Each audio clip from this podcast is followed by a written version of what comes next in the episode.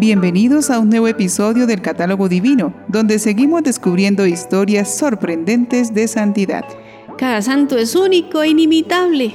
Por eso no debemos extrañarnos si nuestra vida no encaja en la de algún santo conocido. Los retos que ellos vivieron fueron muy distintos a los nuestros.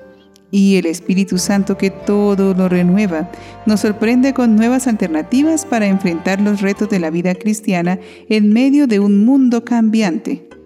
Despertemos nuestra capacidad de asombro y sigamos aprendiendo de los santos, especialmente de aquellos que son recordados hoy, primero de abril. San Hugo de Grenoble, obispo. San Celso, obispo. San Gilberto de Keynes, obispo. Beatos mártires Diego Luis de San Vitores, presbítero, y Pedro Caluxot, catequista. San Valerio de Luconé, presbítero. San Venancio y compañeros mártires, Santa Ágape y Santa Quionia, mártires, Beato Hugo de Bonfú, abad, Beato Luis Pavoni, presbítero, y Beato Nuno Álvarez Pereira, militar y religioso. Conoceremos hoy un santo que nunca quiso ser obispo, pero se santificó siéndolo, y es considerado uno de los más santos obispos que ha existido. Él es San Hugo de Grenoble. Hugo nació en Valence, Francia, en el año 1053. Casi todo en su vida se sucede de forma poco frecuente. Hugo empezó su educación en Valence y la terminó brillantemente en el extranjero. Aunque era todavía laico, obtuvo una canonjía en la Catedral de Valence. Otro Hugo, el obispo de Die, quedó conquistado por las cualidades de nuestro santo y decidió tomarlo a su servicio. San Hugo era un joven simpático y extremadamente tímido. Por otra parte, su cortesía y su modestia, que le llevaban a ocultar su talento y su ciencia, le habían ganado los corazones. El obispo de Die comprobó estas excelentes cualidades en unas difíciles negociaciones de la campaña contra la simonía. En el año 1080 lo llevó consigo al Sínodo de Aviñón, que se había reunido, entre otras cosas, para tomar medidas contra los abusos presentados en la diócesis de Grenoble. Tanto el concilio como los delegados de Grenoble vieron en el canónigo Hugo al hombre capaz de poner fin a los desórdenes, pero con gran dificultad aceptó esa lección unánime. Hugo no se consideraba con cualidades para el oficio, pero una vez consagrado ya no había remedio. Siempre atribuyeron su negativa a una humildad excesiva. El delegado pontificio le confirió las órdenes sagradas y lo llevó consigo a Roma para ser consagrado obispo por el Papa. La bondadosa acogida que le dispensó San Gregorio VII movió a San Hugo a consultarle acerca de las tentaciones de blasfemia que sufría con frecuencia y, según pensaba él, le hacían inepto para la dignidad episcopal. El Papa lo tranquilizó, explicándole que Dios permitía esas pruebas para purificarlo y convertirlo en un instrumento más apto para la realización de sus planes. Hugo luchó toda su vida con esas tentaciones, pero jamás cedió a las instigaciones del demonio. San Hugo partió a su diócesis inmediatamente después de la consagración y quedó aterrado al ver el estado de su grey. Se cometían abiertamente los más graves pecados. La simonía y la usura abundaban. El clero hacía caso omiso de la obligación del celibato. El pueblo carecía de instrucción. Los laicos se habían apoderado de las propiedades de la iglesia. La moralidad de los fieles está en mínimo con los ejemplos de los clérigos y deudas por mala administración del episcopado. La tarea que el santo tenía frente a sí era inmensa. Durante dos años luchó contra los abusos, predicando incansablemente, denunciando a los culpables, ayunando rigurosamente y orando sin interrupción.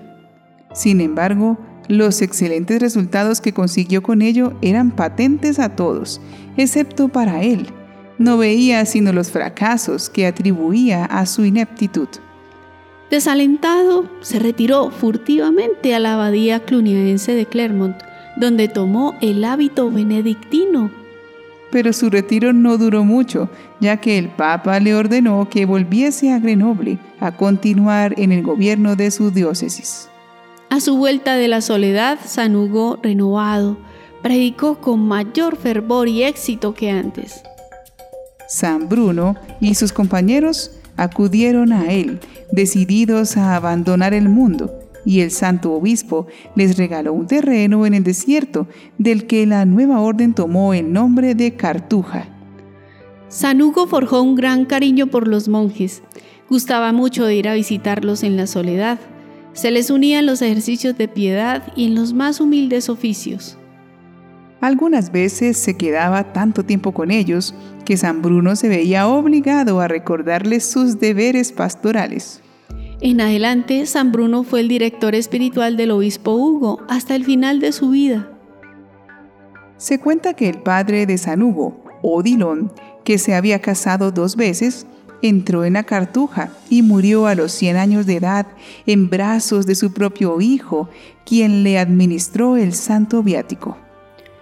Hugo obedeció al mandato del Papa de regir su diócesis con resistencia se entregó a cumplir fielmente, aunque con desagrado, su sagrado ministerio. Inútil fue insistir a los pontífices que se suceden lo liberen de sus obligaciones, nombren otro obispo y acepten su dimisión. Hugo era muy generoso con los pobres. En una época de hambre vendió un cáliz de oro y muchas joyas y piedras preciosas de su iglesia. Su ejemplo movió a los ricos a combatir el hambre del pueblo y a contribuir a las necesidades de la diócesis. Visitó la diócesis andando por los caminos, estuvo presente en concilios y excomulgó al antipapa Anacleto. Recibió al papa Inocencio II, que tampoco quiso aceptar su renuncia, cuando huía del cismático Pedro del León y contribuyó a eliminar el cisma de Francia. Como rezaba mucho antes de predicar, sus sermones obtenían numerosas conversiones. Los sacerdotes más fervorosos y el pueblo humilde aceptaban las órdenes del santo obispo.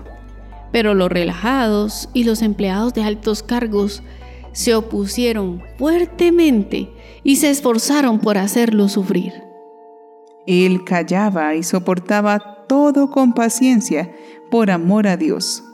Y a los sufrimientos se le unían las enfermedades. Tenía trastornos gástricos y un dolor de cabeza continuo por más de 40 años, conocido solo por su médico y su director espiritual, y que nadie sospecha, pues permanecía siempre alegre y de buen humor. Sin quejarse, olvidado de sí mismo, solo se preocupaba por los demás con gran humildad. Dios, que es bueno, premió su fidelidad, dando resultados a su labor en Grenoble, a la vuelta de más de medio siglo de trabajo de obispo. Se reformaron los clérigos, las costumbres cambiaron, se ordenaron los nobles y los pobres tuvieron hospital para los males del cuerpo y sosiego de las almas. Un día, al verlo llorar por sus pecados, le dijo un hombre, Padre, ¿por qué llora? Si jamás ha cometido un pecado deliberado y plenamente aceptado. Y él le respondió, El Señor Dios encuentra manchas hasta en sus propios ángeles. Y yo quiero decirle con el salmista, Señor, perdóname aún de aquellos pecados de los cuales yo no me he dado cuenta y no recuerdo.